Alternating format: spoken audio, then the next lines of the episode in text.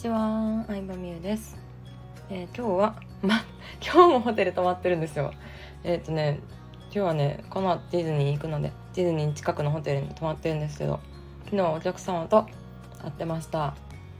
っぱお客様と会うのは自動で売れるとはいえずっと続けていきたいなと思っててそこで会って話したことが結構スタイフのネタになったりとか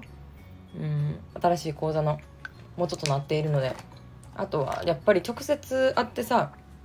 なんだろうなもう会うこと自体を喜んでくださったりとか楽しかったって言っていただけることが私の原動力にもなってるので完全にまあなくすことはないなとは思います。ただこう結構人見知りしちゃうというかあのちゃんと私のことを知ってくださっている方とだけ会えるような仕組みっていうのは続けていきたいなと思ってるので、まあ、本当に誰とでも会うというわけではないんですけれども、まあ、そんな日常でした。で、えーとディズニーハロウィンに行ってこようと思うんですけども死ぬほど人多いらしくてやばいですね。入るのにもめっちゃ時間かかるみたいなのでちょっと覚悟して いきたいなと思います。一緒に行く友達もねあの起業家でありまあもともとお客さんだったり今普通の趣味がめっちゃ合うねあのゆゆかちゃんという友達と行ってこようと思っております。でそうそうあのねアピール苦手なあの人へのメッセージということで今日はお話ししていこうと思うんですけど私もめちゃめちゃアピールが苦手でして、えーすごい損をしてました。うん、でそんな私がどうやってこう自己主張というかあの自分のアピールポイント魅力を知ってアピールできたのかっていう考えをお伝えしていこうと思うんですけどシンプルにですねアピールもせずして必要なお客さんに届けるとか例えば上司にさ自分の良さを分かってもらうとかっていうのも厚かましい話だなという考え方に切り替えていきましたね。うん、アピールなんやろなアピールをすることさえせず自分からねあの誰かが私のいいところを見つけてくれないだろうかみたいなシンデレラみたいな感じ。いやめんどくせえよって話じゃないですか。っていう考えになったんですよ。で今までの私は多分その学校教育の影響だとは思うんですけど本当にアピールなんて言うんですかねもうなんやろな遠慮するのがいいみたいな目立たないようにするのがいいみたいな多分子供の時に言われたんですよね出しゃばるなとか女やのにこういうことするなとかなんか何目立つなみたいなことを言われてたと思うの結構多いと思うんやけどそういう人。うん、でその影響もあって私はこうなんだろうな出しゃばっちゃいけないとか例えばビジネスでも大きな結果を出してもあんまり数字とかを出してこなかったんですよ。大きい買い物したりとか例えばめっちゃいいホテルに泊まっても今までだったらマジで SNS とかでもほとんど出してなくってうん、でもそういう、まあ、この仕事っていうのもあるんですけどやっぱりそういうのを出すこと自体が人にこういい影響を与えるというかなんか私も頑張ろうとか頑張ったらこんな風になれるんやっていう夢を与えることでもあると思うのでもっともっと出していかなあかんなっていうのを、まあ、改めてあのヨーロッパ周遊したのもあって思ったんだよね。うん、ででさそもそもさ日本っていう国自体がさ結構アピール苦手な国じゃない、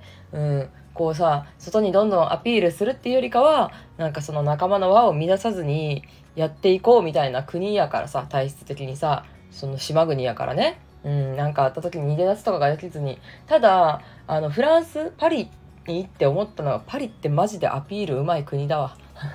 実際さそのさちょっと夢壊すようで悪いんやけどさパリの街並みってさそん街並み綺麗なんですけどなんか結構路上とか汚いわけよ。道はボコボコやし整備されてないなみたいな感じやしなんかまあ結構臭かったりとか汚かったりゴミをしてたりとかするんですよね。ただパリってさエッフェル塔とかさ可愛い街並みとかのさ観光客向けのアピールがマジですごくて、まあ、世界一のあの観光地だと思うんですけど、うん、それに大成功して観光のお金で成り立ってるような国ではあるんですねあとブランド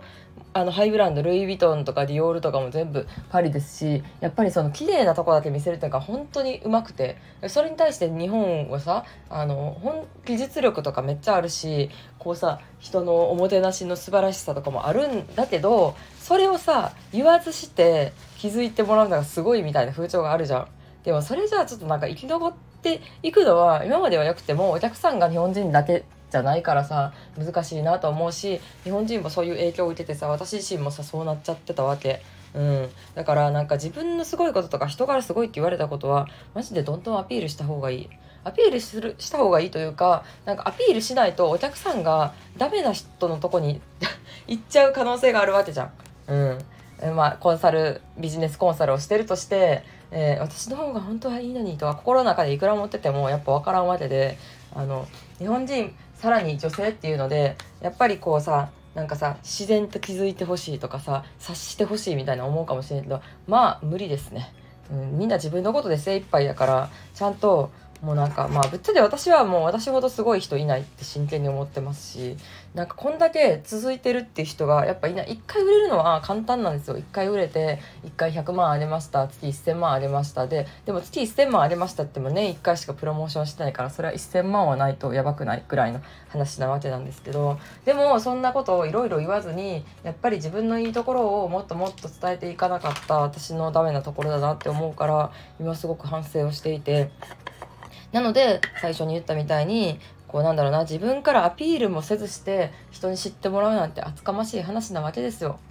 うんだから私も厚かましかったなっていう非常に反省をしましてこれをね伝えていきたいなと思ってスタイフにとっております。そうだか本当に私なんかね結構ねあ今回のヨーロッパ旅行は数字何何万1泊何万のホテルに何泊泊まりましたみたいなのをめっちゃ出してたんですけど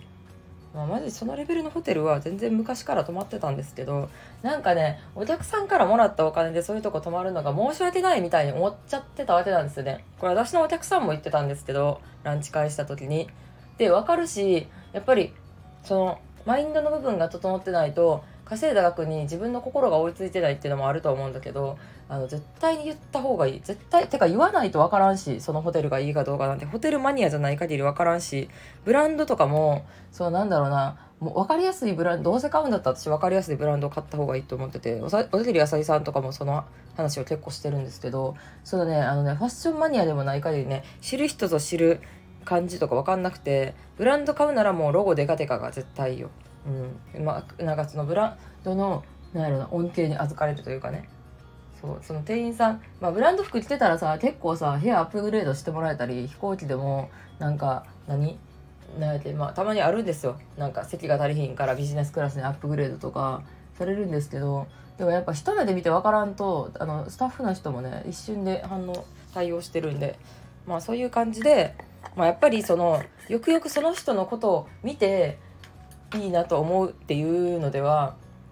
遅いっていうかこのなんか時代の変化が激しい世の中で遅いしやっぱなんかお客さんに手間かけさせてるってことだなっていう認識になってもうどんどんね自分の実績とか自分のことすごい自分のことすごいっていうかなんか自分のことすごいって言った方がいいよね。自分で自分のことすごいって言わんとそんな他の人が言ってくれるなんてめっちゃ時間かかるしうん。まあ自分で自分のことすごいって言った言った方がいいなって思いましたので私は自分のすごいところもこれからはスタイフで話していこうと思うのでみんな聞いてね。うん。まあ、聞いてねってかなんかどどのホテルいくらのホテルに泊まったとかなんか例えばいくらのもの買ったとかはまあ事実なんで嘘はダメですよ。嘘はダメですけど事実なんでそれをなんかわざわざ隠す必要もないしなんかなんか本当のことやからねとは思うよね。うん。って思いますよ。というお話でしたので皆さんどんどん自分のいいところをアピールしていきましょう。はい今日もありがとうございました。